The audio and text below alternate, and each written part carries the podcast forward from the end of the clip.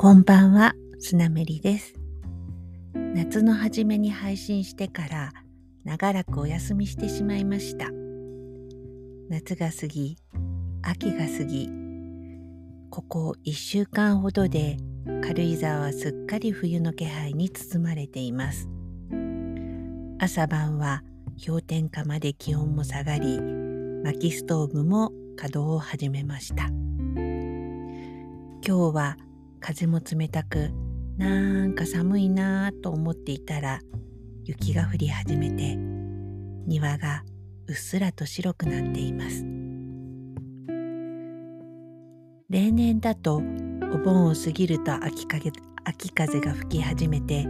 あっという間に冬が来るという感じなのですが今年は割と暖かな日が続いていつもは途中で時間切れとなってしまう庭の冬支度もまあまあちゃんとできました。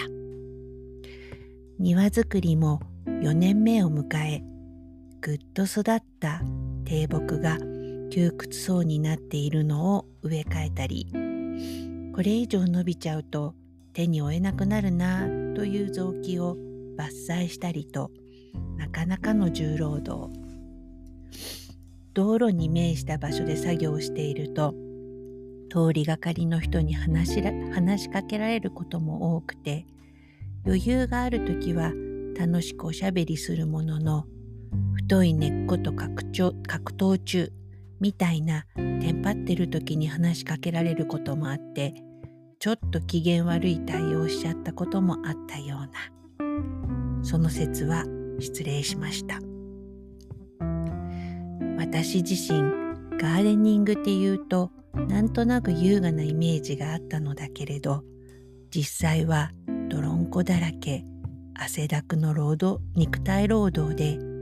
このイメージの落差はどういうこととか思いながら作業をしています。毎年球根を植えるのですが花が咲くタイミングが揃わないこともあってあっちにちょこっとこっちにちょこっとと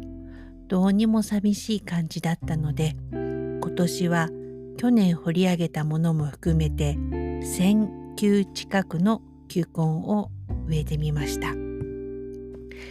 掘り上げた球根はちびちびのものも多かったので全部咲くことはないとしても今年こそはそこそこのボリュームになるのでは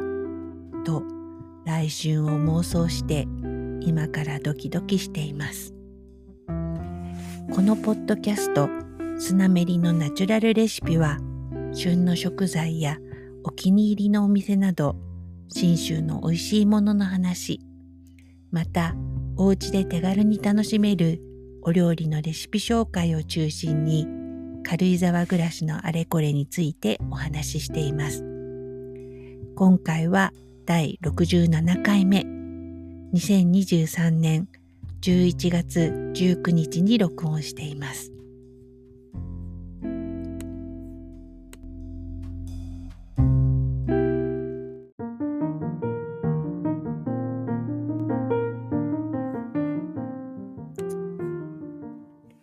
信州の晩秋の美味しいものといえば新そば近所のお気に入りのお蕎麦屋さんでもあれ今日はいつもとちょっと違うなと思ったら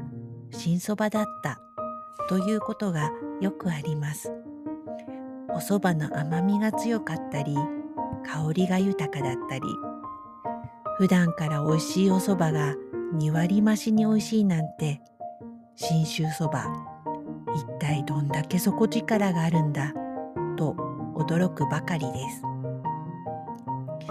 私はどこのお蕎麦屋さんに行っても大抵ざるそばを注文するんですがどこのお蕎麦屋さんに行っても老若男女天ざるを食べてる人が本当に多いのは信州あるあるなのでしょうか。が近所のお気に入りのお蕎麦屋さんの一つ佐久にある内さんというお蕎麦屋さんが季節限定メニューとして始めた穴子天ぷらが最高すぎて限定が終わってしまう前にもう一度食べたい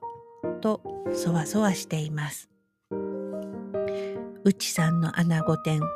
なんとも香りよく軽やかで熱々ふわふわ。ざるそばとの相性も最高。穴子天って天ぷら屋さんでいただくことはあったものの、どちらかといえばキスの方が好きかなくらいの位置づけだったのだけれど、うちさんの穴子天をいただいて、穴子ってものすごい美味しいものだったんだ、とびっくりしたのでした。天ぷらって衣の中に閉じ込められた香りを楽しむお料理だと思うのだけれど、全然魚っぽくない。どちらかというと爽やかさすら感じるようなあのふわっとした香り。何これ？とドキドキしちゃいました。世の中には知っているようで知らないことがまだまだたくさんあるんだなぁと思う出来事でした。新そばに穴子天。新しい大好物が私の人生にまた一つ加わりました。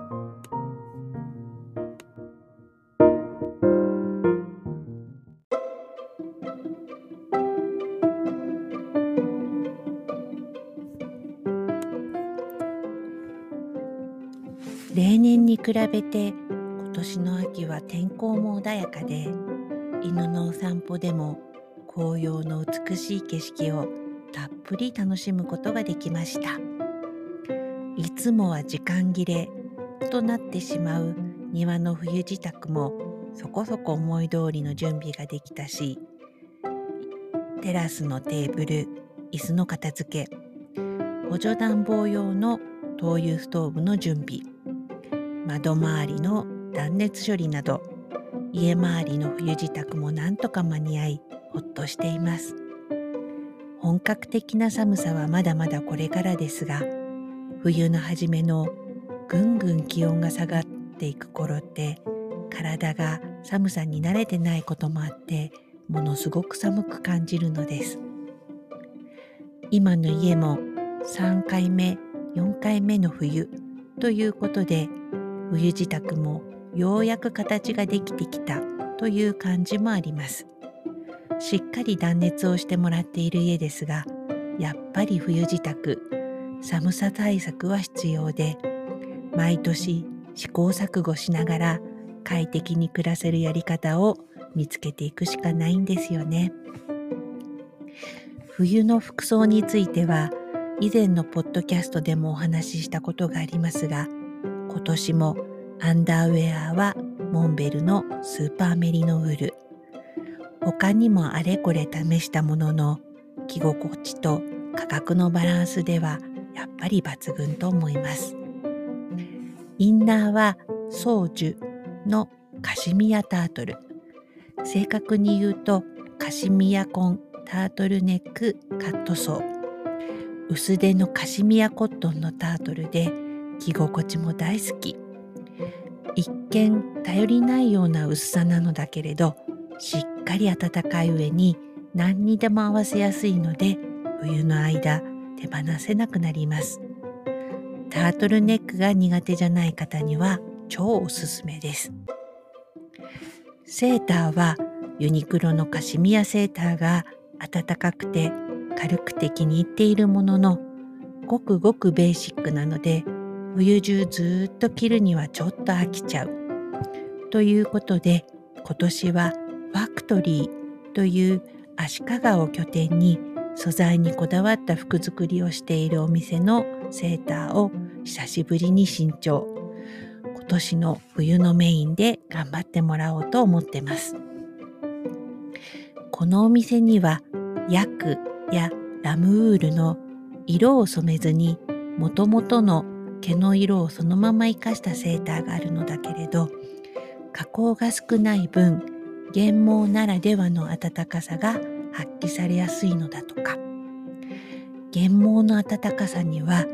潤いという機能もあるのだそうなので薬や羊が育つ土地の気候の乾燥具合で原毛の潤い機能も違うものになるのだとか。なんだかワインのテロワールみたいな話ですよね。色を染めてないシリーズにはベージュやグレー、オフホワイトと柔らかな色合いでデザインも素材を生かしたものになっているので着心地がいいだけじゃなくって着ていて嬉しくなるような素敵なセーターです。ファクトリーのセーターはカッコを数枚持っていてその暖かさは本当に特別で作りもしっかりしているのでいずれも数シーズンで着倒してきたという実績信頼感も大きいです。パンツはデニムやチノパンは春までお預け。コーデュロイやウールのパンツの出番です。河川でも軽くて暖かなものもありますがやっぱりウールの良さは格別。今年もモンベルのメリノウールのレギンスにウールの靴下。ウールのパンツを重ねて厳冬期を乗り切ろうと思ってます。そうそう今年はダウンパンツも手に入れようかなと思ってます。ワークマンのダウンパンツオンラインでは在庫切れなんだけどお店に行けば買えるのかな。特に冬の服はおしゃれとかファッションとかよりも実用品としての信頼感に重きを置かざるを得ないというのが極寒の軽井沢の冬ならではだなぁと思います。冬でも犬のお散歩をされている方はアウトドアウェアを普段着にされていたりしてそれもかっこいいなぁと思ったり3年後5年後私の冬支度はどこに収束していくのでしょうかこのポッドキャストスナメリのナチュラルレシピのツイッターアカウントはスナメリポッドキャスト。インスタアカウントはスナメリアンダーバーポッドキャストです。ご意見、ご感想等、ハッシュタグ、スナメリのナチュラルレシピ、または、ハッシュタグ、スナメリポッドキャストをつけてお寄せいただければと思います。メールアドレスは、スナメリポッドキャストアットマーク gmail.com です。メールも気軽にお寄せください。本日も最後までお付き合いいただき本当にありがとうございました。皆様もどうぞ暖かにしてお過ごしください。それではおやすみなさい。